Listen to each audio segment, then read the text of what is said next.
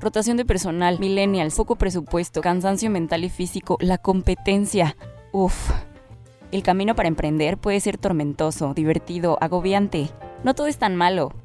Después de 10 años de recorrer este camino, queremos compartirte nuestras experiencias, aprendizajes y aventuras. Esto es Tips and Drinks, un espacio para emprendedores creado por Vanessa, Pablo y Stavros. Comenzamos. Hola, ¿cómo están? Buenas noches. Este es otro episodio de Tips and Drinks. Eh, estamos muy contentos. Estamos en el último episodio de. El último. Bueno, el último normal con invitados. Hoy tenemos una invitadaza. Ahorita se las presento. Quiero recordarles eh, que Tips and Drinks es para ustedes. Queremos compartir, queremos eh, contarles qué, cuál ha sido nuestra experiencia y en específico nos hemos llevado grandes experiencias también con la gente que traemos aquí. Hoy de verdad es un programazo, estoy muy emocionado. Les quiero contar que estamos también en Instagram hoy, por primera vez. Instagram en, en vivo. Hola amigos de Instagram. Señor productor, sí estamos, sí estamos, ahí estamos en Ah. Instagram en vivo. Lo estamos logrando. Lo estamos Gracias, logrando. ¿Es por primera vez o segunda vez? No, primera, primera vez. primera vez. Entonces, Wow. estamos estrenando. Bravo a la producción. Quiero recordarles Vanessa Mayorga, Hola, di- much- ¿cómo directora están? de Bright and Light. Pablo García, director de Fest. Y tenemos una invitadaza. Lo voy a pronunciar bien, denme un segundo. Brigitte Más bien. Soymenicht. Muy bien, bravo. Brigitte Soymenicht. Wow, muy bien. Había logrado logrado la la Conferencista internacional. pronuncian Stavros Estamatio. Pronuncia mi nombre. Stavros. Estramatrio. Eh, más casi. De Ya lo griego, de griego Ya lo, ya practicó y ya lo sabe Le salió súper bien. Pero ahora pronuncian García. Sale. Pero Bueno. dinos cómo se va a llamar nuestro programa del día de Eh, hoy. el programa de hoy tenemos un tema interesante. Quiero que lo, lo vivan mucho. Estuvimos platicando y viene, viene un tema bien interesante. Se llama Conviértete en la empresa que tu cliente quiere que seas. de, de esto hay mucho material. Vamos a, a tra- tratar de eh, sumarizarlo. Pero viene, vienen temas, vienen eh, cosas y material muy interesante. Entonces, Brigitte, por favor, quiero que primero que nada nos comentes de ti. Ay, Nos hables de ti. pues yo... O a ver. Ah, no, no, no, no. Es que Tienes quiero- razón. Quiero Haz una pausa. porque nos trajo, o sea, esto es Tips and Drinks, aquí hay una barra y nuestra invitada nos trajo a nosotros. Hoy nos trajo. Entonces, eh, a ver, de verdad te quiero, te quiero agradecer. Esta No, cámara. trajiste Gracias a ustedes. delicioso, Un tempranillo acá, ¿verdad? Gracias a ustedes. Este, Acá, ahí está. Muchísimas no. gracias. Gracias a ustedes. para cuando alguien más Raza. invitado, ya gracias. No. Ya acaba de dejar aquí una, Una nueva regla. una nueva Mi regla. barra se está acabando, ¿eh? El invitado trae. No, perdón. Nuestros invitados pasados también vean este programa. ¿no? no, no es- al contrario. Gracias. Gracias, Gracias a ustedes. gracias. Gracias, Gracias, a ustedes Brigitte. por la invitación. Oigan, y ahorita para que ya se presente Brigitte, nada más les quiero recordar que el día, eh, podemos ponerlo por ahí de nuevo, 28. 28 de noviembre es nuestro último programa. Como dice bien Stavros, este es el último programa formal que hacemos ya con invitado, con un tema en específico.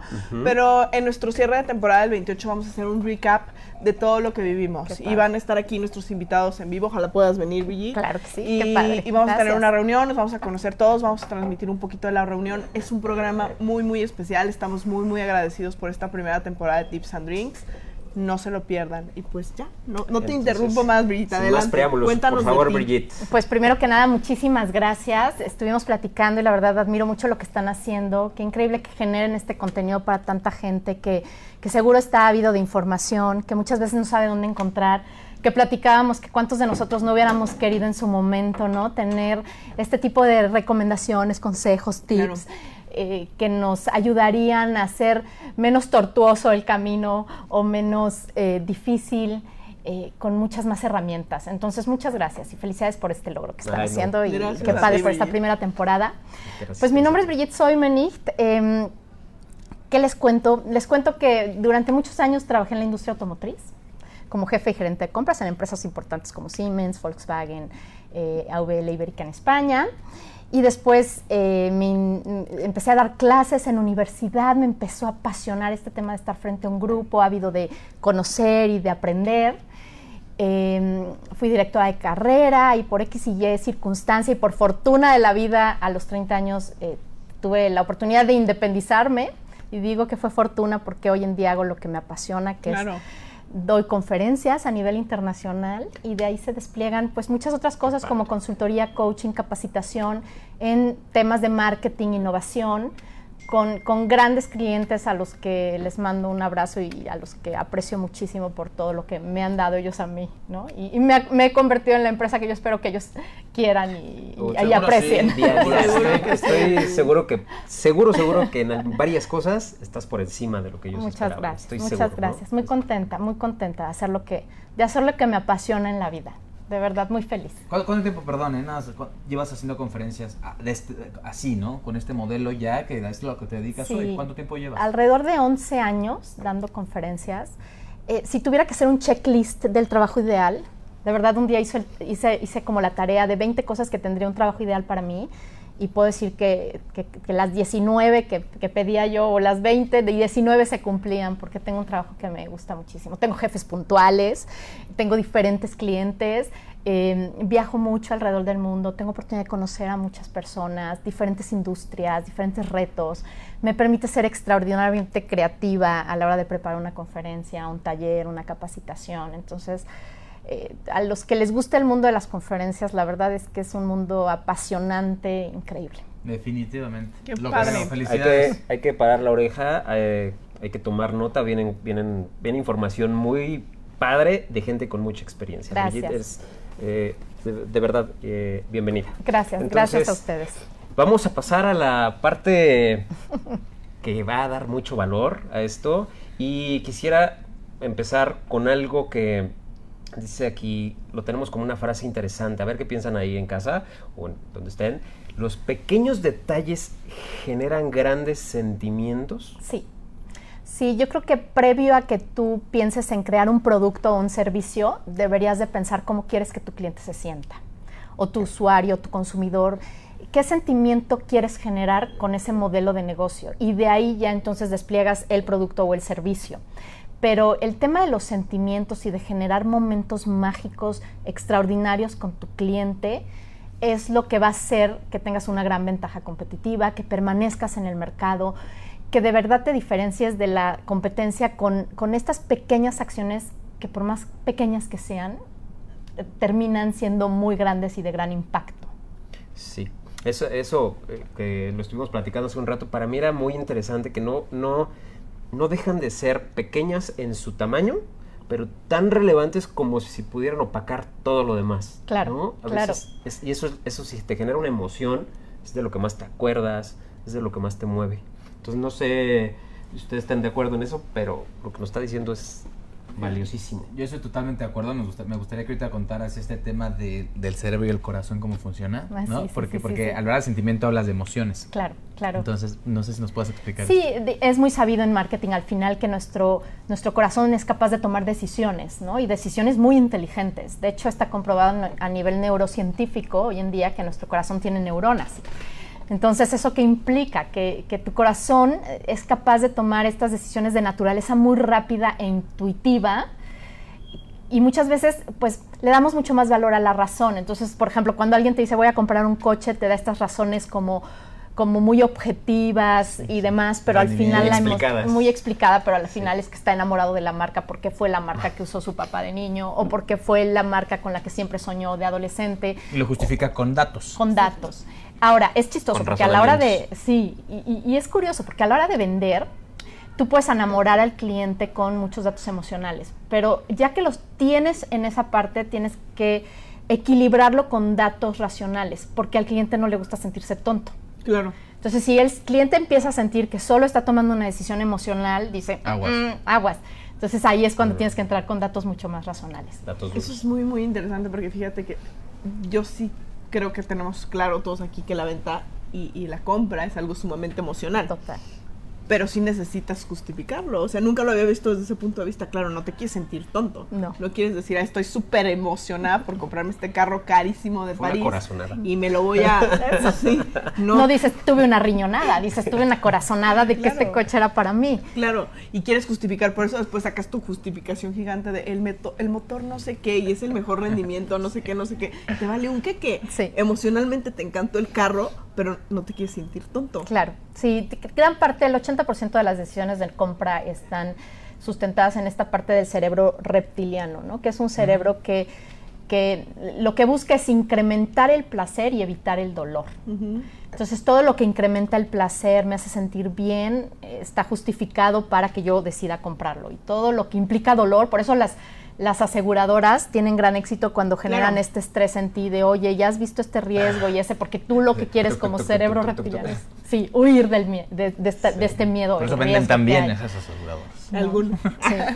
y bueno, mayoría. y al final del día todo esto se resume en que la venta es algo mucho más que ofrecer un producto y esperar al que el cliente se lo lleve, ¿no? Total. La, el- el- la- la empresa, si quieres de verdad convertirte en, en la empresa que tu cliente eh, quiere que seas, tienes que generarle una experiencia de compra. Tienes que saber que, que esto es una interacción uno a uno, ¿no? Es una relación a largo plazo. Yo siempre digo, no generes una venta, genera una relación. Y de ahí se, ya empiezan a generar más ventas. Que, de hecho, no es mía la frase, pero es una frase que me encanta. Y, y creo que es importante de verdad saber, fíjense bien, que dejamos ir cada momento con nuestros clientes para generarle un buen impacto. Y cada detalle, desde que te paso la copa de vino y eh, te dejo pasar primero y aprieto el botón del elevador para que, para que te subas y no, Claro. ¿no? Cada una de las cosas, o te llamo en Navidad para, para ver cómo estás, eh, para ver si necesitas algo, me intereso, me anticipo a tus necesidades, hace que te conviertas en una, en una empresa que genera buenas experiencias Claro. y buenos sentimientos. A eso te refieres con los pequeños detalles, Sí, ¿no? a eso me refiero. A- Hablamos que no importa nada más el producto, perdón. Sí, sí, vas a decir algo. Sí, a- a- de verdad no nos damos cuenta cómo, cómo podemos generar un gran impacto con una pequeña acción. Y muchas veces es nada más preguntar cómo está tu familia, Claro. sin, ser, sin ser invasivo, es, es interesarte genuinamente en tu cliente.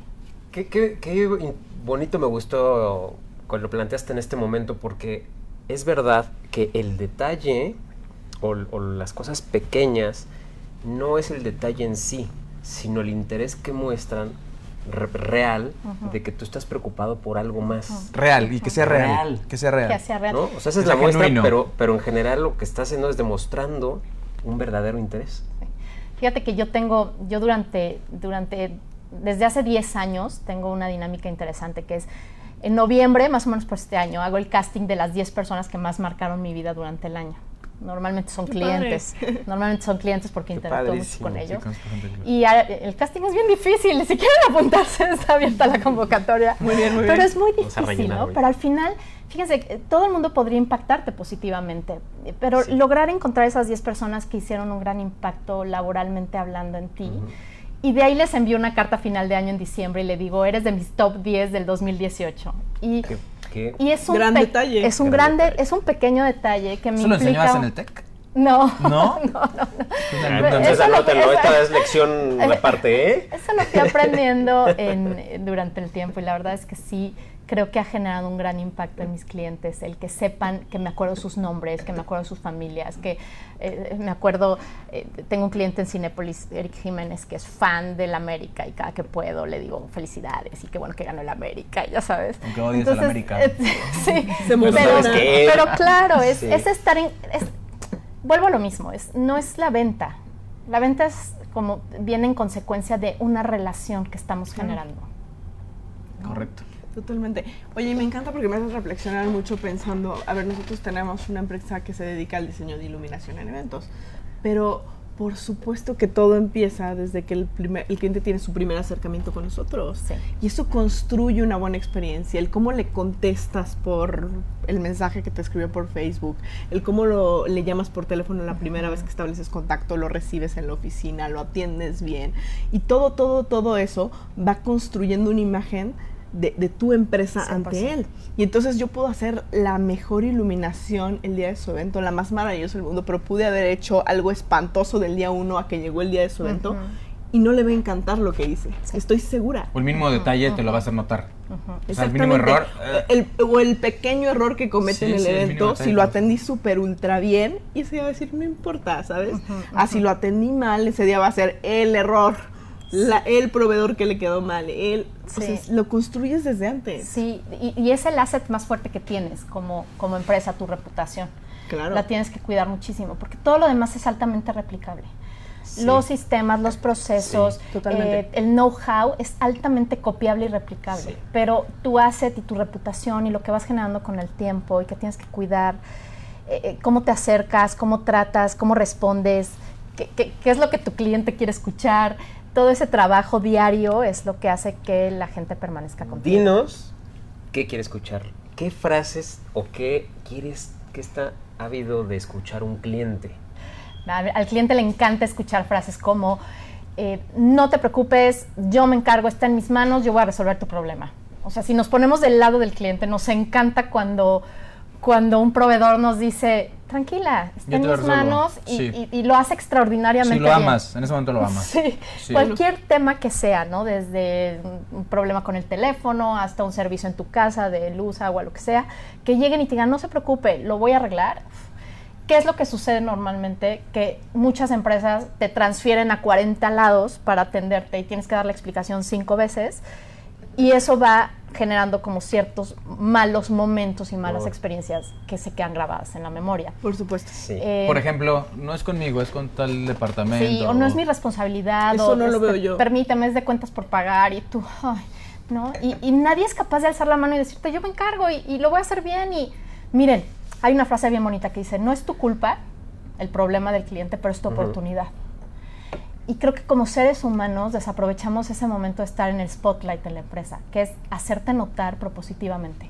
El saber que el objetivo común de la empresa es dar el servicio, responder al problema y, y- y no solo responder al problema, porque muchas empresas creen que generan muy buen servicio resolviendo problemas, Claro. resolviendo problemas y creando momentos extraordinarios. Entonces esa frase de no te preocupes, yo me encargo es una de ellas. Me encanta esa frase. Este, alguna otra, eh, al cliente le encanta escuchar, eh, quiero que quede satisfecho y vuelva con nosotros. El cliente eh, en ese momento sabe que no estás haciendo una venta puntual, sino que realmente quieres que él regrese y, y que te cases con el cliente. ¿no? Entonces eso es, eso es, eso es bonito. Quiero que quedes satisfecho y quiero- regreses. y regreses con nosotros. Decathlon tiene un- un- una dinámica muy bonita que es satisfecho o satisfecho. O sea, no te vas a ir a medias tintas. Y cuando Qué yo padre. hablaba con, con Samuel, el, el que era director de la tienda cuando abrieron en Querétaro, me decía es que nosotros aquí tenemos una dinámica que es productos test. Entonces, tú te llevas el producto una semana y si te gusta la lancha, la máscara de bucear, este, la bicicleta, si te gusta, perfecto. Si no, me la regresas, pero la pruebas porque te vas a ir de aquí satisfecho o satisfecho. Muy padre. Entonces, este, esa, esa frase les, les encanta a los clientes escuchar. Eh, la que usan mucho en, en hotelería, en restaurantes, en servicios, ¿hay algo más que pueda hacer por usted? Qué gran frase. Qué gran frase. Yo lo veo en tan lo que tú simple, dices, ¿no? Y es, tan importante. es básica, pero es, es una parte que marca mucho al-. Ya no necesito yo levantar la mano. Te Ujú. están dando la oportunidad de, Ujú. o más bien te están invitando a decir, Sí, ¿qué más este, puedes ayudar?" estoy aquí para servirte, para ayudarte, para apoyarte, para hacerte el día mejor. Entonces esa frase es fundamental. Y, y creo que a mí, a que personalmente me ha ayudado mucho con mis clientes y se sorprenden mucho cuando se las hago al final de alguna conversación previo a un cierre, una negociación, les, les digo, Ay, eh, ¿cómo, ¿qué puedo hacer para superar tus expectativas? Y esa frase es tan reveladora por Claro. ambos lados, porque el cliente cuando no sabe bien qué quiere, en ese momento dice, "Uf, esto quiero que hagas, Brigitte. Y a mí me da una visualización y un panorama de hacia dónde tengo que ir. Y te lo resume en muy poco, en muy poco tiempo. Y tú te aseguras de superar esa expectativa en, en el momento en que ya estás frente a- al, al cliente dando el servicio. Me, me encanta la pregunta porque creo que es una pregunta, como tú dices, esclarecedora. Si el cliente me dice, si es tan fácil como preguntarle qué puedo hacer para superar sus expectativas, y si me lo dice y lo tiene claro, ya tengo el mapa. Claro. O sea, ya no necesito descubrir y craquear qué está pasando en su Sí, mente. sí, sí, sí. Se lo pregunto, me lo dice, lo hago, superé sus expectativas. Sí, sí, sí. Padrísimo. Es padrísimo. Es una, es una gran frase, utilízanla porque eh, ayuda mucho. Buenísima. muchísimo. La- que creo también igual, si me permiten, es cuando el cliente... Hay un libro que leí que no me acuerdo exactamente la frase, pero dice que el- una de las melodías más lindas que puede escuchar alguien es que le hables por su nombre. Es cierto. ¿no? Sí, Que te sí. aprendas el nombre de la Eso es, persona. eso es muy, muy importante, ¿no? Básico. Y sabes, perdón. Pues no, no, cuando vendía yo hacía eso, te pregunto. Cuando venía yo trataba mucho de hacer eso. La otra te acuerdas que entró una planera ahora que hicimos oración hace siete años y le dije el nombre de las del comité y me dice, ¿te acuerdas? Pero hoy, ahora que lo dices, lo razón digo, claro, veía que servía. Claro. Funciona muy tal, bien. tal, tal, tal, tal y tal, ¿no? Entonces, Sí, a la gente le gusta escuchar su nombre, sin, sin lugar a duda. Y sabes que funciona todavía más, Pablo, que lo digo mucho en mis conferencias, una herramienta que usamos muy poco porque no sabemos el valor que tiene, que es sonreír. Eh, según la neurociencia, si tú sonríes, eres percibido como más competente y capaz. ¿De verdad? Órale. Imagínate.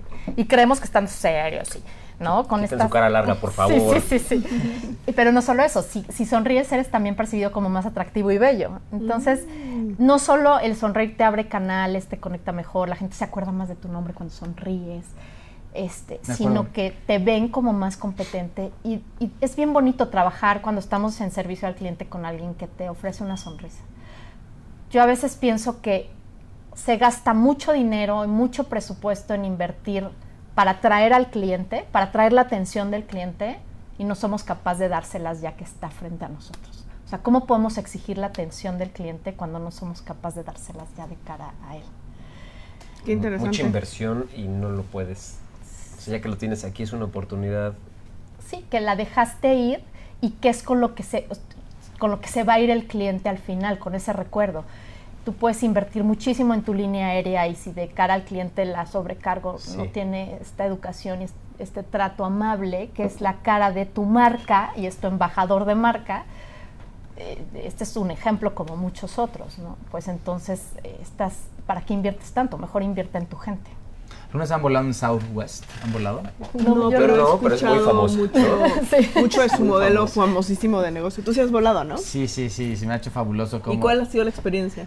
Mira, no he volado mucho, veces he escuchado también muchas críticas, pero las veces que he volado, eh, la última vez fue un vuelo México-Houston, nos cambiaron la sala, el- se retardó el avión, aparte ahí también no, no reservas tu asiento, entras como si fuera, como si te subieras a la ruta ¿De verdad? 47, A sí, sí. ¿dónde, dónde te tocó? Donde agarres lugar, es un vuelo de bajo costo, y ahí vas, creo que tampoco te dan, creo que ni cacahuates, o sí, no, creo que un cacahuate, este, todo te cobran aparte. Y ya casi, y cuando empiezan a dar las indicaciones antes de despegar y cuando van a- vas a aterrizar, no sabes los sobrecargos, parece un show de stand-up comedy. Entonces te empiezan a bromear de una manera tan simpática y te ven y te dicen, tú, el del asiento tal, y a ver señora, eh, eh, imite Sí. a la que está haciendo. Entonces es un show que dices, wow, y, y te bajas y quieres abrazar al, a la azafata o al azafato que, wow, dices, quiero volver a volar, sin, aunque sea sin cacahuates. Aunque hayas tenido 100 cacahuate, saliste tarde, te cambiaron de sala. Porque no tuvo que invertir Pum. en la super comida gratis, no, No. tuvo que invertir en que te, la- el ticket, la numeración, nada. Me encantó. Simplemente, como tú dices, preparó su personal Y ya. para dar una experiencia. Es el pequeño detalle que hablas, Sí, ¿cierto? que, que- que a veces las empresas llegan conmigo y es que tengo poco presupuesto, ¿qué podemos hacer? Eh, hay muchas cosas que se pueden hacer con poco presupuesto. Por ¿no? supuesto. Nada más tienes que tener como esta intención de eh, conectar a otro nivel y elevar a otro nivel a tus clientes, porque ahí lo que hicieron fue generarte un pico de emoción memorable que te elevó alto Nunca lo voy a olvidar. y nunca lo vas a olvidar. Nunca lo voy a olvidar. Nunca lo vas a olvidar. ¿Y cuántas veces estamos en nuestro día a día interactuando con millones de marcas que no generan nada en nosotros? Por supuesto. Por supuesto. Qué increíble oportunidad, ¿no? Sí, yo, yo me identifico mucho en ese sentido. Quiero, quiero que nos cuentes una historia muy interesante. El, el programa tiene que ver en que te tienes que convertir en la, en la empresa que tu cliente quiere. Así es. Pero tú nos dijiste que, y nos comentabas muy claramente, tienes que prepararte para saber ¿A dónde vas? a dónde vas. Sí. Do your homework. Eh. Tienes que hacer una tareita Sí. ahí previa muy interesante, pero tú nos contabas una anécdota bien interesante. Sí, eh, es, es bien chistoso porque cuando yo inicié me acuerdo muy bien que, que, que- que tenía yo una reunión con un cliente en México y entonces, ay, me preparé y me acuerdo que no tenía yo los materiales y era para presentarle el tema del Lego Serious Play, que era muy novedoso en México. Yo fui la primera mexicana que se certificó, entonces el cliente estaba muy interesado en saber sobre el tema. Eh, me acuerdo haber ido a alguna papelería a imprimir a color porque pues, ni siquiera material visual tenía para presentar. Eh, iba yo muy entusiasmada, llegué a México, me hospedé un día antes porque la reunión era muy temprano en la mañana. Todo el tema de inversión y, y pues pensar en que, en que se te haga el proyecto, ¿no? Al final. Eh, me acuerdo bien que entré a la junta y empecé a hablar que no se me da casi, y hablé y hablé y hablé durante media hora, se para el director y me dice, muchas gracias, no es lo que estamos buscando. Y, y bueno, ya no me dio ni siquiera oportunidad de decirle, ¿cómo? ¿No? Eh, me acuerdo que fue muy duro, tan así que lo tengo en mi recuerdo y muchos de ustedes quizá que están emprendiendo y empezando les pasará lo mismo, ¿no? Que, que te rechazan pronto, rápido y sin, sin mucho argumento.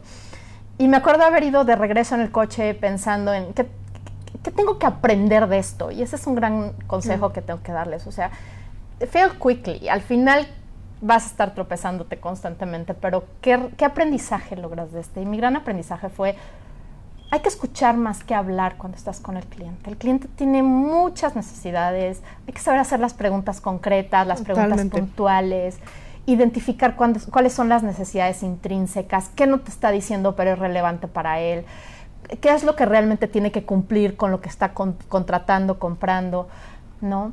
Eh, ¿Cuál es el deseo de hacer esta interacción contigo? Y después ya al final el- haces las últimas dos o tres preguntas, ¿no? Y, y algo que también puede ayudar mucho es que tú tienes como estos primeros minutos de atención de tu cliente, que son muy importantes, que son muy breves, y después es como una maca, o sea, se empieza a ir, ¿no? Una curva hacia abajo, en donde ya el cliente no te está poniendo atención, su, su atención está en el 20%, ya está pensando otras cosas, Bla, peor, bla, bla, bla. sí, Claro. peor si le dices, eh, déjame presentarte estas diapositivas, son Adiós. 85, Adiós. lo metes en estado de somnolencia absoluta. Entonces tú tienes como estos primeros minutos y tienes que generar emociones. Lo puedes hacer a través de anécdotas, historias, casos de éxito. La gente conecta muy bien cuando tú le hablas de una anécdota, de una historia, de un, este, lo, lo conectas con algún objeto, entonces vuelve a conectar la atención. Y los últimos minutos también tiene su atención. Entonces, cuando tú al cliente le dices, bueno, ya por último, el cliente dice, ay, por fin, ¿no? Que llame la atención. Entonces, eh, creo que estos son buenos aprendizajes de interacción con el cliente e ir bien preparado, ¿no? Con- Por supuesto. Con, con- listo para escuchar. Escuchen, eso es importante, o sea, es, escuchen, ¿no? Totalmente. O sea, el consejo que es escuchar. Es escuchar más que le llama hablar. indagar. Indagar. Indagar. Por medio de, de Sí, buscar. preguntas, ¿no? Y escuchas. preguntas, Y es que, mira, yo, yo creo que esto también, o sea, me, me hace pensar muchísimo en todos los procesos que nosotros hemos vivido, porque sí, nosotros también llegábamos y hablábamos y hablábamos y hablábamos. Pablo también nos decía, no, pues es que hablamos toda la city, no nos dimos cuenta si ¿De qué quería, si quería? no quería, le gustamos, no le gustamos. Y yo creo que ahora también entendemos muy bien que la cultura latina en la que estamos, rara es la persona que va a llegar y te va a decir exactamente lo que quiere. Así es. O sea, raro va a ser la persona que te va a decir, estás carísimo, no te lo voy a pagar, porque aparte no me convences. Eh, convénceme bien. No te Sí, van a decir te eso. van a dar, O ¿no? te- no te van a decir, mi presupuesto máximo es de 15 mil pesos, no tengo más. Ujú. Perdón, o sea, me encanta tu producto, lo amo, pagaría 100 mil si pudiera, no puedo, tengo Sí. 15 mil. Entonces tú tienes que sacar eso a tirabuzón, porque no es una cultura en la que estamos entrenados para llegar y decir exactamente lo que quiero. Y más Sí. en sociales que lo que hacemos, ¿no? Creo todavía que Pues más. yo creo que en general, ¿eh? Yo creo que es bien difícil que el latino llegue y te diga, O sea, como no, ser no me gustó, ¿no? me convenciste, no, está, no es lo que estaban esperando. No era lo que estaba buscando. A lo mejor él sí, te dijo, no. Era francés. Ay. Mira. sí, era de otra cultura. Al final es cierto, es ¿No? cierto. Este, nos cuesta, nos cuesta decir qué presupuesto tenemos o, o, de, o qué estamos esperando, o tener claras las, las condiciones, las expectativas. Por eso, de, verdad, hacer como un, un brief o hacer una guía de preguntas cuando vas con el cliente es Totalmente. Tener una base. Tener una base, ir bien preparado. A- al cliente le encanta que le cumplas.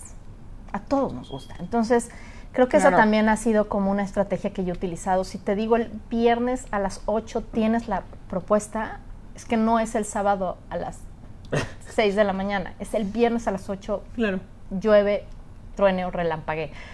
Y eso el cliente lo valora mucho, porque Claro. empiezas a generar como, ok, esta persona es fiable, es confiable, está respondiendo en tiempo, es, es Claro. ordenado, tener Claro. tus propios procesos, le da confianza al cliente.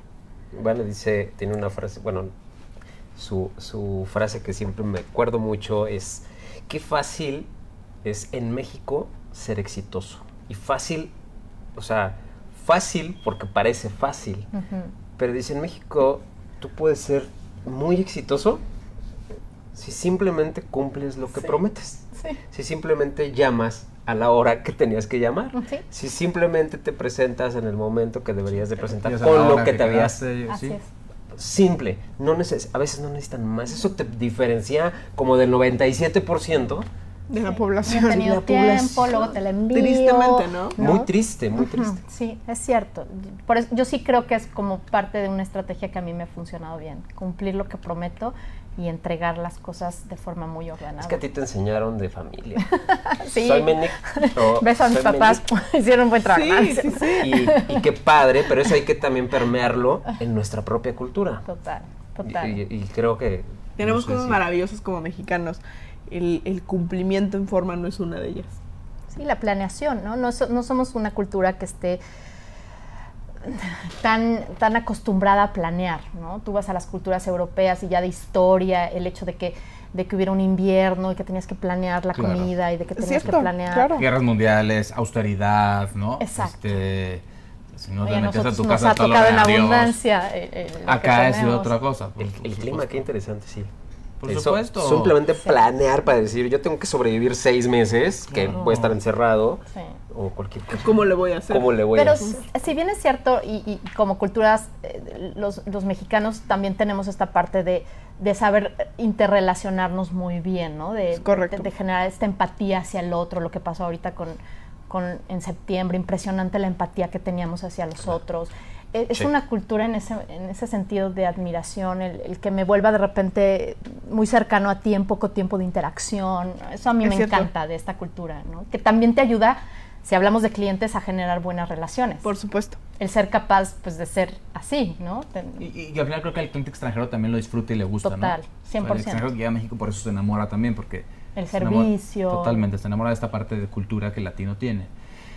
Pero sí concuerdo que, que no es tan difícil acá, el ser puntual, el entregar las cosas a la hora que la tienes que entregar el- y como lo debes de entregar, check, ¿no? Así es. Es- Check. O sea, En México te da una gran ventaja. Y sí, es cierto, ¿no? Imagínate, combinas las dos, ¿no? Tú que traes la cultura de tus papás, este, que traes todo esto de la planeación, el orden, el entregar a tiempo, más que traes la parte latina de interactuar bien, pues es un muy qué buen buena equilibrio. combinación, ¿no? Es un muy buen equilibrio, seguro gente que exitosa, gente exitosa, muy sí. exitosa. No, muchas gracias.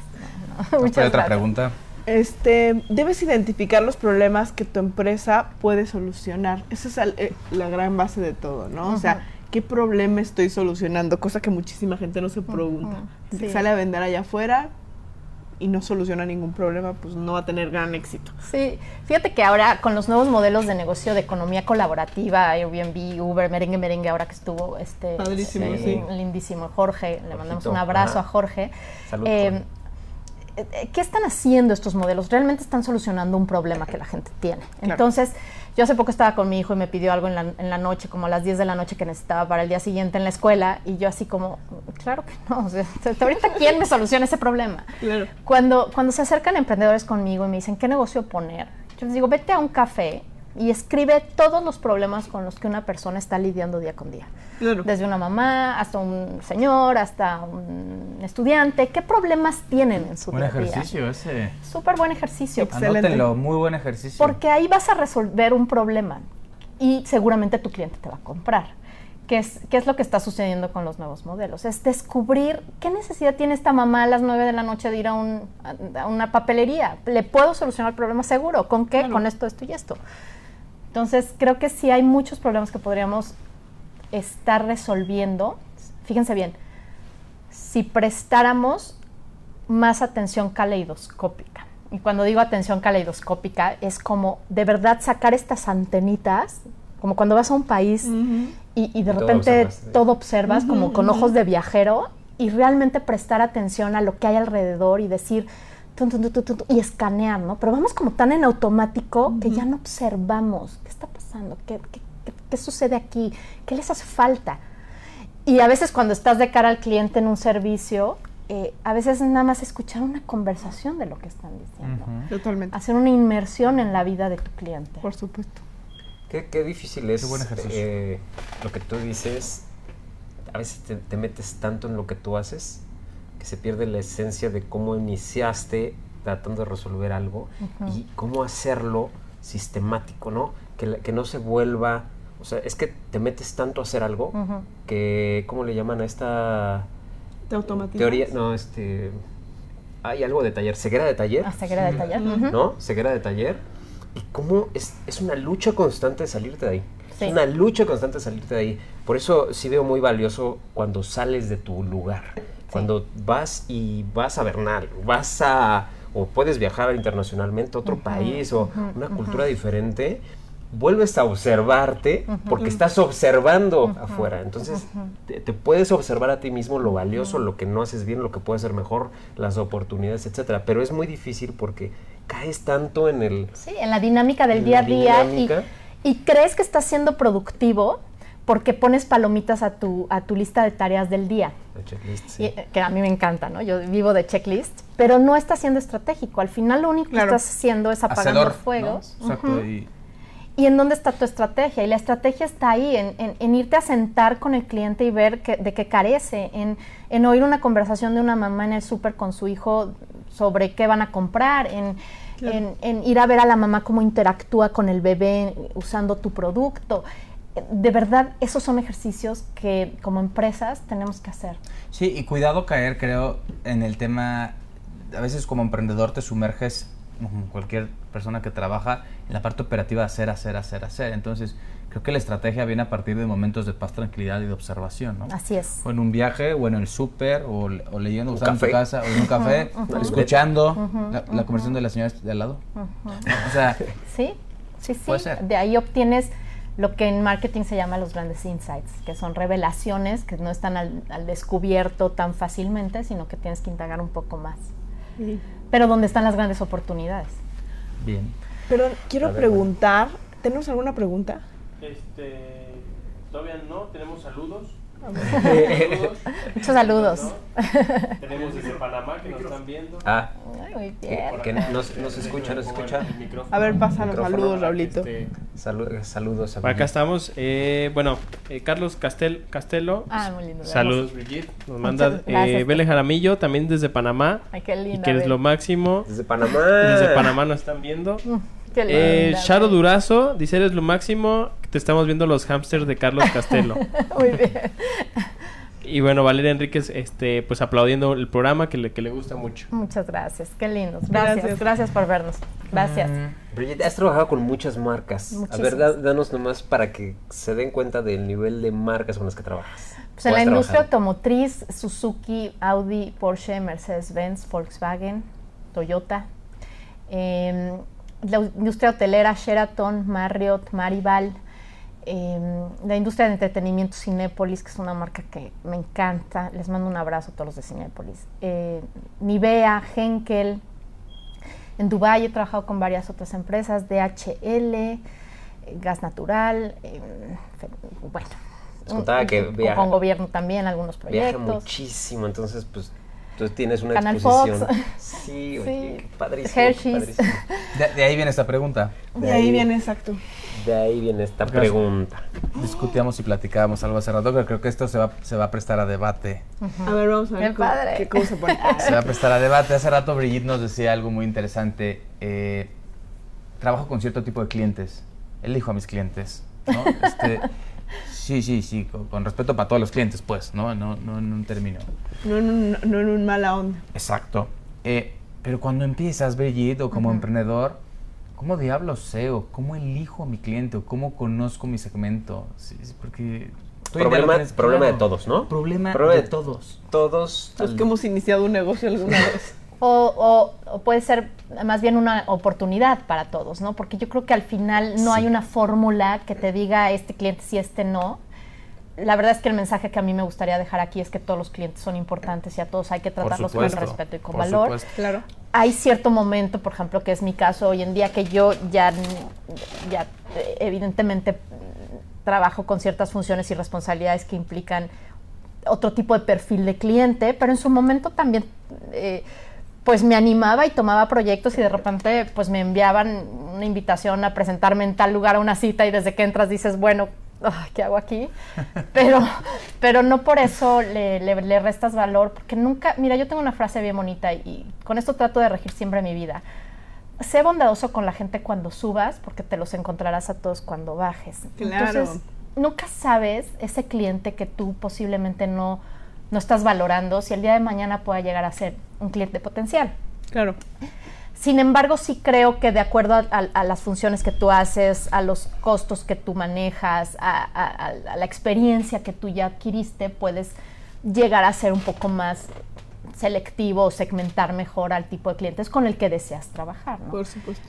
Y de- definitivamente para los que son emprendedores, el tema de eh, eh, hacer tu character persona es precisamente definir cuál es el perfil de cliente al que le vas a vender este producto, desde nombre, edad, eh, preferencias, gustos, hobbies, música que oye, etcétera, para poder llegar mejor por diferentes medios. Pero sí es, es un...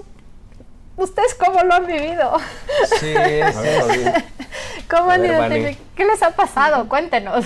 Pues lo discutimos hace ratito, ¿no? Y yo creo que al principio, cuando, cuando tienes un emprendimiento y estás en ceros, le entras a todo. Le entras a todo. O sea, Sí, no, no sí, dices sí, que sí, no sí. a nada porque pues... Ah, pero eh, es, a veces es necesario entrarle a todo, esa es mi pregunta.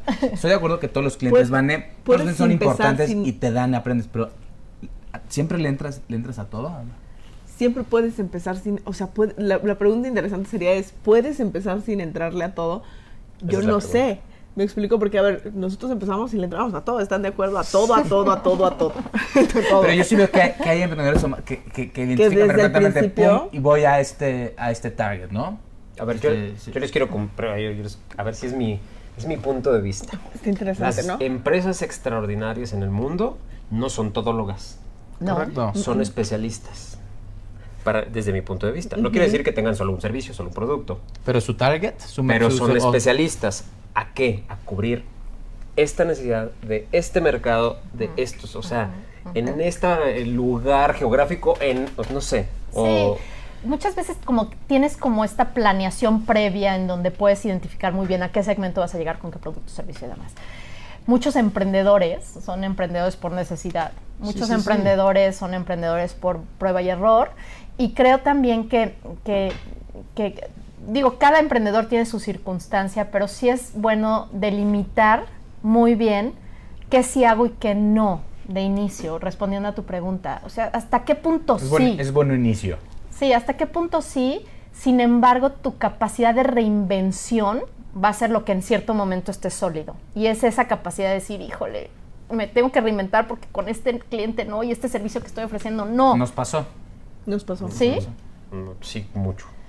Y hoy son lo Es- que son, que es impresionante lo que Y han es logrado. todo el tiempo, todo el tiempo. Pero, pero seguro te sentabas con clientes que decías, hasta aquí vine a dar y Sí. este es su presupuesto y este es mi, mi producto y no, no va a Sí, haber sí, sí, aquí. Siendo el cliente igual de importante que otros, como decías, pero, pero estoy de acuerdo. pues, ¿qué hago Yo creo aquí? que al revés también, Pablito, de que Claro, ¿para qué le habla a este güey?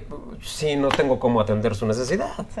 O Sí. sea, sí te reto el presupuesto, pero yo no soy, no tengo, Claro. no resuelvo esto. Claro, También sucede, claro, ¿no? ser muy honesto en qué, qué alcance puedes tener en esto y qué no, y, y en qué sentido te están viendo como un todólogo y mm, tampoco es lo que quieres, ¿no? Como marca y como reputación. Claro, bueno, y es que, a ver, e- es muy diferente decir, le entro a todo por un tema de, al principio, pues un presupuesto Venta. chiquito me hace la diferencia, a decir, le entro a todo si va en contra de mis valores como empresa, o, o le entro a todo si... Ah, claro. Eso, eso es diferente, ¿no? Eso es, sí, sí, es muy Sí. importante. Qué bueno que lo mencionas, porque Sí, no, no, ¿Qué no, es o sea, todo? No quiero que se vaya a confundir Claro, con... que es entrarle a todo. Si le entro a todo, ¿qué te parece si estafamos esta... per- No. Y yo tengo una frase que dice que hoy en día hay proyectos para mí tan pobres que lo único que me dejan es dinero. Y muchos de repente ahí van a comentar, Claro. mándame a tus clientes, ¿no?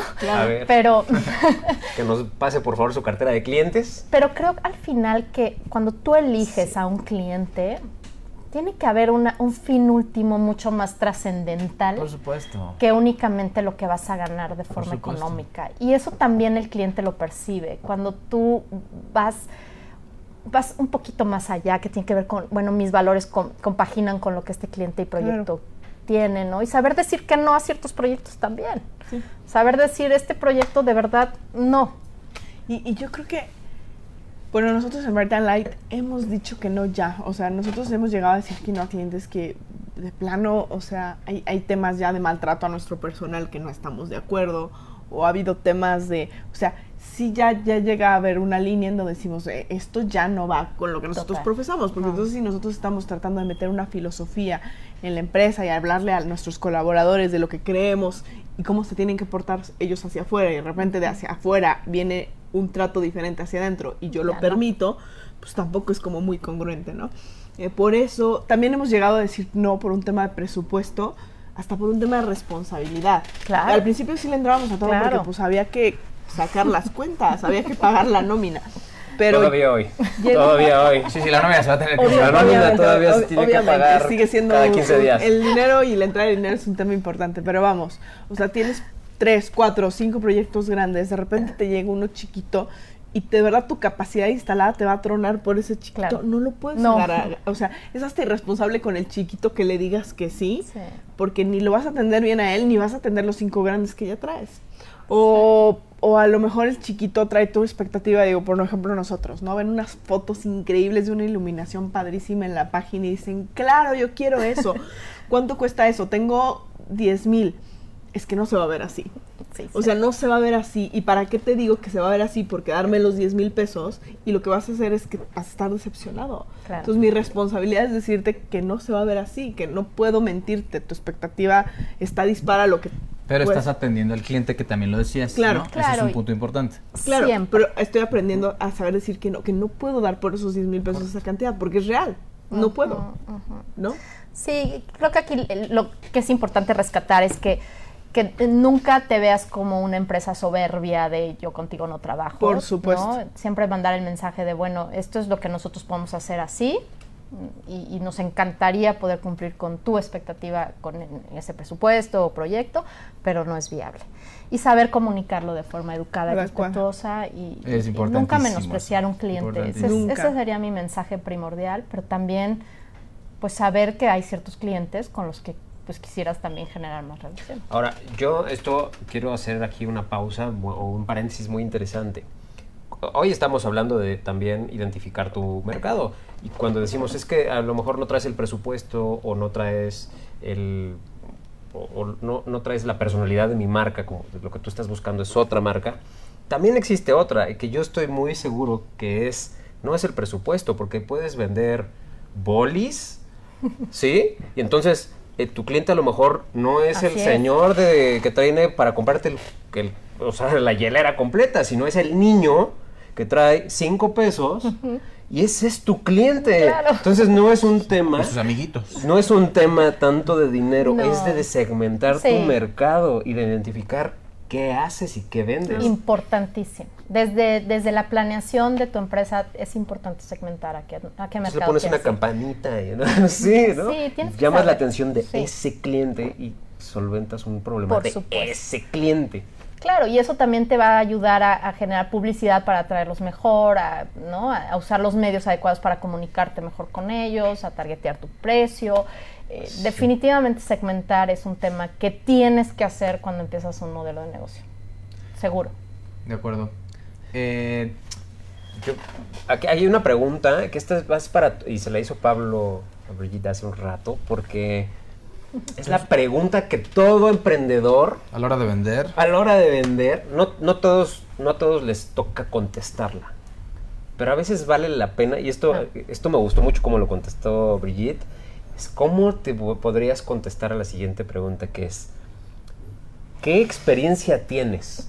Cuando cuando, pregunta el cuando- cuando te pregunta el cliente, ¿qué experiencia tienes? ¿Qué contestar? cuando eres nuevo o nueva. Sí, sí, sí, y yo Cuando lo no viví, o sea, al experiencia. final, Bueno, sí, ahí. eh, eh, yo lo viví. Sí, eh, Sí, cuando me independicé te piden casos de éxito de modelos de innovación que has implementado con otras empresas y uf, estoy empezando, pero siempre hay una respuesta, ¿sabes? Para esa pregunta. Porque yo creo que todos desde que nacemos vamos generando experiencias y no se trata de irte a tu infancia, pero sí posiblemente si eres universitario, has hecho proyectos de universidad, has viajado quizá al extranjero, posiblemente has tomado eh, algunas materias que te han implicado algún proyecto que tenga que ver con tu expertise, con tus talentos, con tus este, capabilities, con todo este tema de, tus habilidades y conocimientos. Entonces, eh, cuando ustedes les pregunten como emprendedores, bueno, ¿y qué experiencia tienes? Yo creo que decir no tengo nada de experiencia no es válido. Inventarte que tienes experiencia tampoco, pero sí tomar experiencias de cosas que hayas hecho previamente en algunas, en algunas otras experiencias que hayan requerido trabajo, que hayan requerido talento, que hayan requerido esfuerzo y, convencer al cliente de quizá no es la experiencia que tú estás buscando como con otros clientes, pero te puedo garantizar que en lo que a mí respecta voy a dar mi 100% para que tengas la mejor experiencia y tengamos resultados tangibles que después yo también pueda compartir con otros clientes. Claro. Entonces, eh, siempre tienes experiencia. Preparen sus respuestas, ¿no? Porque, sí. siempre tienes experiencia, estoy de acuerdo. Y ese, y ese tema de decir con pasión que voy a hacer lo que tú me estás pidiendo y voy a superar esa expectativa, de ahí enganchas con tu cliente, pero hay que preparar esa respuesta porque sí cuando empiezas no tienes experiencia con otros clientes, con otros clientes, sí. Con otros clientes. Y tienes que saber a lo mejor hacer tu inventario, ¿no? Lo que tú sí. seguro. he viajado? ¿Con qué, en qué proyectos trabajé cuando estaba en la carrera? Organizé el evento de la colonia. Sí, no importa, ¿no? ¿Cuándo le ayudé a mi mamá a vender no sé qué? Currículum, pero a nivel experiencia, ¿no? Experiencial. La experiencia de la eh, vida. A mí me gustó mucho, ahorita no lo comentaste como tal, pero cuando tú dijiste, es... Yo no he tenido, no he hecho nunca antes esto esto en específico con otros casos de éxito. Pero lo que yo sé es que en esto otro yo soy apasionado y voy a dar el 100 porque esto salga. Porque así cuando yo me comprometo a algo, lo hago. Lo hago. Entonces ahí empiezas a hablar de otra cosa, hablas de ti, de, cómo enfrentas y, cuál es tu experiencia como persona. Sí, que, es, que es la actitud, ¿no? Que es tan valorada hoy en día por los clientes, que tú tengas una actitud de resolver problemas, de estar al pie del cañón, de, dar el 10% adicional, etcétera. Totalmente. Sí. Y bueno, a ver, vamos ahí con otro, eh, otra frase muy importante que se ha repetido en los programas. Entonces, yo, yo, creo que cuando algo se repite mucho, no es que necesariamente sea cierto, pero cuando el río suena, suena es que agua lleva, ¿no? Tu cliente más importante son tus empleados. Ya lo hemos platicado. A ver, danos tu perspectiva de esto. Sin lugar a duda. O sea, hay que trabajar del interior al exterior. Si tus clientes no son embajadores de tu marca, entonces eso se percibe al exterior. Entonces tú puedes tener un gran producto al exterior, pero si tu gente empieza a hablar mal eh, en pasillos o... Fíjense, hay tantos modelos que en inglés se llama taking the stage, ¿no? O sea, una vez que estás en el escenario, que implica en un supermercado estar poniendo la fruta y verdura, y si estás chismoseando con la de al lado, estás tomando el escenario para dar una imagen de la marca total del supermercado. ¿Y cuánta gente no vamos al centro comercial y están colocando la ropa y están hablando de lo mal que les pagan y diciendo groserías y dices, no, es que esto no puede estar sucediendo? ¿Por qué? Porque eres, o sea, nunca vas a ver en Disney a un empleado comiéndose una hamburguesa sentado en la banqueta. Y, diciendo estoy cansadísimo. Y estoy cansadísimo, exacto. Entonces, creo que es súper importante que, que, cuidemos a los empleados. Y desde el generarle, como hablábamos, una como hablábamos anteriormente, una experiencia memorable al empleado cuando entra a trabajar. Miren, yo les cuento una experiencia. En algún momento trabajé en alguna empresa. Llegué a la empresa como nueva empleada, transición súper importante, nueva empleada, nuevo entorno, nuevo, nuevo ambiente social. O sea, un momento que podría ser muy positivo a nivel experiencia. Bueno, llegas a la nueva empresa, te recibe la recepcionista y ¿cómo te llama? Ah, ¿y a dónde vienes? Soy la nueva empleada. Pásele, ¿no? Te mandan un escritorio que encontraron por ahí porque no tenían planeado tu escritorio. Ya que tienes tu escritorio, te sientas y te, dicen que te van a mandar el de sistemas que nunca llega. ¿no? Eso siempre pasa y tu cuenta nunca sale el primer día. Y después de eso te presentan a 38 personas. Tampoco aquí. Pero fíjense, o sea, ahorita es la pausa. son bache tras bache tras bache y, de verdad eso empieza se empieza a sentir, ¿no? En la energía de la gente, en la autoestima, en lo que estoy haciendo aquí, me siento como perrito en el periférico. Te presentan a 38 personas de las cuales no te aprendes el nombre de ninguna. Todo el mundo a la hora de la comida, la una sale corriendo y te quedas de verdad, o sea, me quedé literalmente sin saber qué tenía que hacer. O sea, si alguien me iba a invitar a comer. Fue simulacro. ¿no? Sí, sí, sí. O sea, ¿qué hago? ¿Dónde, dónde se come? ¿Aquí? ¿O, o a dónde es voy? esto? ¿Qué es esto?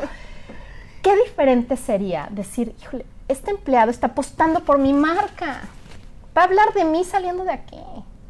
O sea, qué importante sería mandarle un mail de bienvenido, mañana te esperamos. Te va a estar esperando Pablo en la entrada, ¿no? te va a recibir y te, te va a acompañar por un tour por la empresa, pero no te preocupes porque aparte en tu lugar hay un regalo que es un distintivo, que, que es un mini trofeito de gracias por pertenecer a esta empresa. Bienvenido. Ponte la camiseta, bienvenido, cualquier duda que estoy.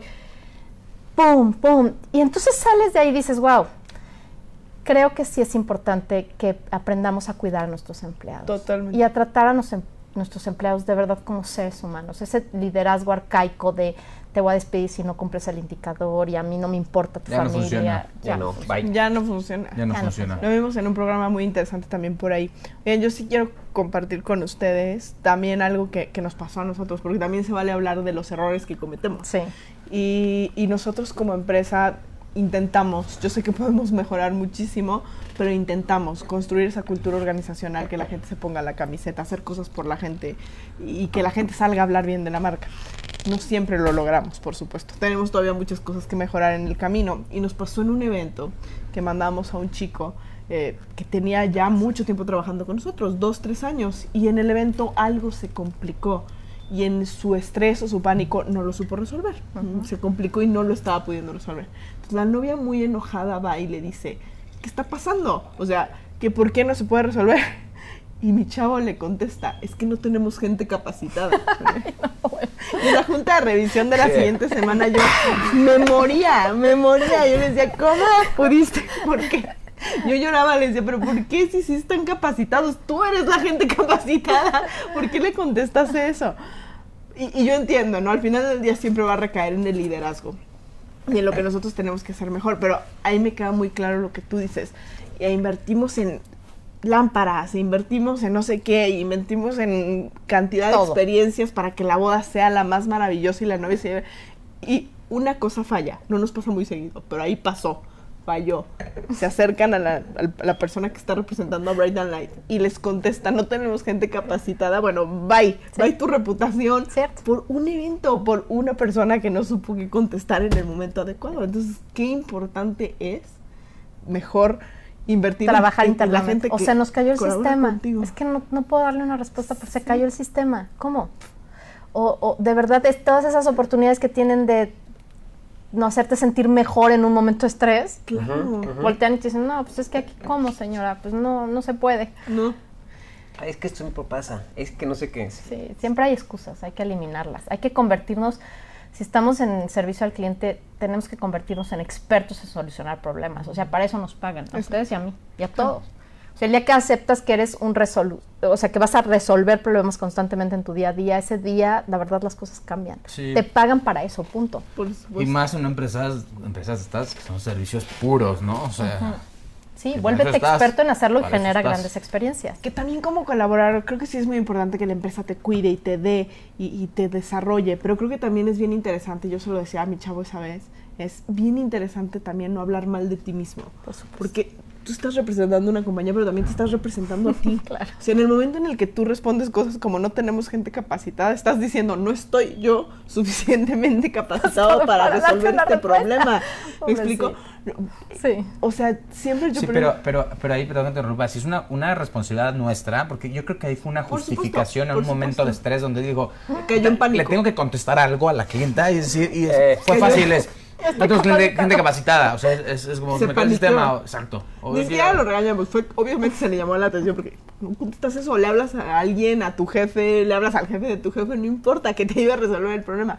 Pero es muy chistoso porque sí creo yo que también quedas mal. ¿Me explico? O sea, queda mal la empresa, quedas mal tú, quedan mal todos. O sea, yo creo que yo, yo llegué a trabajar en lugares donde yo no iba tanto con su filosofía, lo que tú quieras, pero yo nunca iba a tratar mal a un cliente o no iba a poner mi mejor esfuerzo, aunque, aunque el mismo lugar en donde yo trabajaba me dijeran, esa no es tu responsabilidad, tú dedícate a vender y olvídate del otro. Típicamente. Yo siempre decía, no, porque esto también va a hablar mal de mí. Por supuesto. Si yo no doy un buen servicio, si yo no estoy ahí, si yo no resuelvo el problema y nada más le quiero vender, a la hora de jaretarle le vendo todo, pero a la hora de resolverle un problema me desaparezco, está hablando también mal de mí como Por persona, supuesto. ¿no? Por supuesto. Sí, insisto que tiene que ver con la, la capacitación que tú le des a tu gente y el ejemplo Claro. de lo que trabajas A con lo, ellos. a lo ¿no? mejor yo ya traía una capacitación Toda, yo personal, ¿no? toda. Entonces no me importa si la compañía en donde Por estaba me decían, tú no, no te preocupes del Por servicio al cliente, tú vende. Yo decía, no, no, imp- sí, porque yo sé que el servicio al cliente me va a vender. Yo lo sabía. ¿No? Yo, yo les, yo les diría, escuchen, este, Brigitte tiene un, un podcast y justo ahí escuchaba Muy bueno. algo muy importante referente a esto. Ahorita vamos para cerrar con los tips, pero sí es interesante que tú ahí decías, aquí nos estás diciendo, cuida también a tu personal. Y en el podcast me llamó la atención porque dice también, tú, tú, cuando estés colaborando en cualquier proyecto, en cualquier empresa, en cualquier puesto, tú también levanta la mano y di, yo lo hago. Yo me encargo. Yo me encargo. Yo, ¿por qué? Alguien más lo va a hacer si no lo haces tú. Y Sí. esa persona Siempre. va a crecer. Y esa persona va a aprender. ¿No? Y habla de la misma persona. Entonces yo creo que esto no aplica, aplica para todos, como empresas, como Y colaboradores. Sí. Todos lo podemos 100%. aprender. El 100%. Oigan, rapidísimo antes de cerrar, por ahí en Instagram creo que lanzaron una pregunta y, yo vi hace rato que había respuestas. Creo que lanzaron ahí una pregunta de si querían preguntarle algo a la invitada y por ahí vi que sí se hizo una o dos preguntas. De hecho, hicieron una pregunta en A ver. Facebook. A ver, Eh, per- per- perdón, déjenme. Aquí traigo, aquí traigo. aquí vamos a ver. Le preguntaban a, a Brigitte que cuál era- había sido tu cliente más eh, difícil, y por qué. sí, ya sabía que iba a salir. ta ta ta. Yo tengo varios. Ah, no es cierto. La verdad es que creo que una parte importante también es que a, a pesar de tener clientes difíciles, sería muy malo hablar de mis clientes difíciles, porque hablaría mal de mí si hablara yo de mis clientes difíciles. Pero por supuesto que ha habido clientes que han sido, han sido todo un reto, vamos a llamarlo así, más que difíciles. Y, y ha habido clientes con los que, pues definitivamente, eh, no sé si me gustaría volver a trabajar, pero al final me dejaron grandes enseñanzas. No creo que, no creo que valga la pena aquí a nivel No es nacional evidenciar Pero algunos quién- clientes. pero ¿quién era No, pero? ¿quién era? ¿Cómo se llamaba? No, su nombre, no, su Pero puedo decir, de verdad puedo decir que son los menos y que realmente me, me- o sea, ni siquiera me, me alcanzarían estos cinco dedos para, o sea, serían menos de estos cinco dedos los que los que contaría como difíciles porque porque he tenido muy muy buenos clientes, muy buenos. Y lo difícil es un...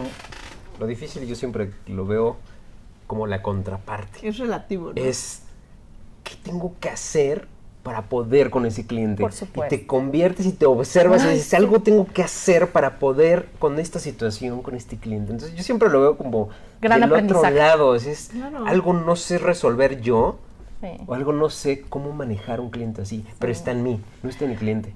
Quizá ¿no? un tip muy importante es que elijas tus batallas. Que no vayas con la espada desenvainada nunca con un cliente y que nunca le, clientes a un- nunca le contestes a un cliente cuando estás enojado. Eso también habla muy bien de ti, el que Ese- dejes un Muy tiempo bien. pasar. Buenísimo. Muy buen tip. Muy buen tip, 24 horas, porque de verdad nos enganchamos y estamos como metidos en una caja ahí, en nuestra peor versión, tomando malas decisiones, enviando mensajes que luego dices, "Ay, ¿En qué ¿en momento? qué momento lo envié y cómo le doy, ¿no? ¿Cómo lo, atrás. qui- lo, lo quito de la nube? Eso con tu cliente y con todos, ¿no? O sea, Con todo, Pero claro. con tu cliente. o sea, ¿Enojado o estresado? Nunca le contestes a un cliente enojado y siempre, siempre muestra educación, eh, amabilidad, respeto. Nunca hables mal de un cliente frente a otro cliente, eso habla muy Claro, mal de ti también. claro. Eh, sí, cuidar mucho cómo, cómo te expresas y cómo te diriges a los clientes es fundamental. Muy bien. Vane, un tip. ¿Sí? los tips sí. Bueno, este, entonces, este, por aquí, un tip yo, ¿yo empiezo? ¿Tienes algún tip? Pablito, ¿tienes algún Eh, tip para convertir tu empresa en lo que tu cliente quiere que, Que seas. Que seas. Pues Ha digo, sido ha, un- ha sido muy interesante escuchar a Brigitte. Este, siem- lo platicábamos con ella al principio, pues nuestro trabajo ha sido un poco intuitivo y a prueba y error. Eh, creo que parte de lo que nosotros hicimos fue también eso, ¿no? Empezar muchísimo por, desde la primera cita, indagar, indagar mucho. No sacar nuestro arsenal de 855 cosas que te podíamos poner en un evento cuando no entendía cuál era tu estilo, qué estabas esperando, qué te gustaba, qué tipo de presupuesto traías, si era una boda de día o de noche. Tantas preguntas que le puedes hacer a un cliente antes de sacar todo tu portafolio de lo que le puedes ofrecer, que a lo mejor lo vas a marear. O sea, sácale nada más las cosas que le interesan, las cosas que son relativas a él, que son importantes. Yo creo que sí es muy bueno empezar por indagar muchísimo, preguntar, entender que, como mexicanos no somos tan claros a veces, entonces tú saber cuando te falta información, eh, preguntar muchísimo, estás ya viendo otras empresas, vas a comparar con otras compañías, ya estás seguro de la decisión o no, qué tipo de producto te quieres, qué, en, nuestro, en nuestro caso, ¿no? Seguramente ustedes tienen preguntas específicas, hacer qué tipo de boda estás esperando y basado en eso, darle la información que le va a ser importante, no le saques el arsenal completo. Ese sería un tip que yo diría. Pablito. Eh, me, me- me quedo también con la última parte de clientes difíciles, que eso es, es bien interesante y es cuando te dedicas a un servicio puro, en este caso lo que hacemos nosotros, tienes muchos clientes difíciles. Y en mi caso, al cliente difícil es al que se le tiene, te le tienes que acercar, eh, indagar más, preguntar qué más le puedes ofrecer y te das cuenta que a veces esa dificultad que está presentando no tiene a veces que ver nada con tu producto o servicio. A veces el conso- con solo escucharlo eh, se soluciona, ¿no? Al final me ha pasado que el atender así a un cliente difícil, de verdad difícil, son los que llegan y también te dicen, oye, gracias y te felicitan o te escriben Y muchas los que más te veces. recomiendan. Exacto. los cu- Entonces, cuando tengan clientes difíciles, entrarle y entrarle y ident- identificar qué es lo que se está haciendo difícil y atenderlo. Y al final son los que más te recomiendan, los que te van a mandar la carta y, y dices, no era yo, era una situación personal de él o, o algún otro factor que estaba haciendo O es difícil. exigente. o es exigente y me está enseñando mucho, ¿no? Con eso ahorita. Eh, ve pensando con el que vas a cerrar, Brigitte. Voy a comentar algo aquí de hace algún ratito. Justo hoy, más temprano, estaba platicando con una de nuestras colaboradoras y hacemos una revisión, una revisión de precisamente este, este tema es en qué te vas a convertir, ¿no? O sea, que está también el, cliente esperando. Generalmente resuelves algo, pero lo vas moldeando. Hoy en la mañana platicábamos específicamente de eso. Tú tienes una esencia con la que inicias y el, y el día a día, la experiencia, pues te van, eh, te van enseñando a ver, además a que puedes resolverlo a veces de otras maneras, pero siempre es bueno detenerte y preguntar de nuevo, o sea, y, y observar qué está funcionando, qué de lo que hago es correcto y dónde me, dónde me perdí, en qué momento también me pude haber perdido y retomar y saber qué sí sigue funcionando y qué puede ser mejorable. Entonces, eso te ayuda a seguir impulsando la empresa en el camino y, y a paso veloz, por con toda tu energía, porque la energía no es ilimitada, tristemente, nuestros recursos no son ilimitados, pero el foco, mientras más corto y, y- y afilado lo, te- lo, o sea, lo, lo- lo alines, mucho más rápido vas a avanzar, mucho más eh, impacto vas a generar en el mundo, en tu sociedad y hasta en tu propio equipo. Entonces, Sí. yo, yo lo veo así, es detente un segundo, vuelve a analizar datos, haz tu análisis y saca conclusiones y avanza. Ahora sí que, Muy bien. ¿en qué nos, en qué nos convertimos? Yo, yo cerraría nada más diciendo que al final, bueno, todas estas tácticas y medios digitales están cambiando la forma en cómo interactuamos unos con otros y la forma en cómo nos comunicamos, pero que no se nos olvide que seguimos eh, teniendo contacto con seres humanos que toman decisiones con la cabeza y con el corazón. Y que eso es como marketing de la prehistoria, que implica estrechar lazos, ser una buena persona, em, dejar una huella, dejar un impacto, eh, darle al otro lo que quiere recibir y, y- y- convertirte en- en la empresa que a ti, con la que a ti te gustaría también trabajar y la persona con la que a ti te gustaría interactuar día con día y que seguimos tomando decisiones con el corazón y la cabeza y, y listo. Es- es Buenísimo Muy bueno. tip. buenísimo. Muchas gracias, Brigitte. ¿De qué? Gracias a ustedes. ¿Cuándo Estuvo regresas? increíble. Cuando me inviten, tenemos muchos temas en el cajón.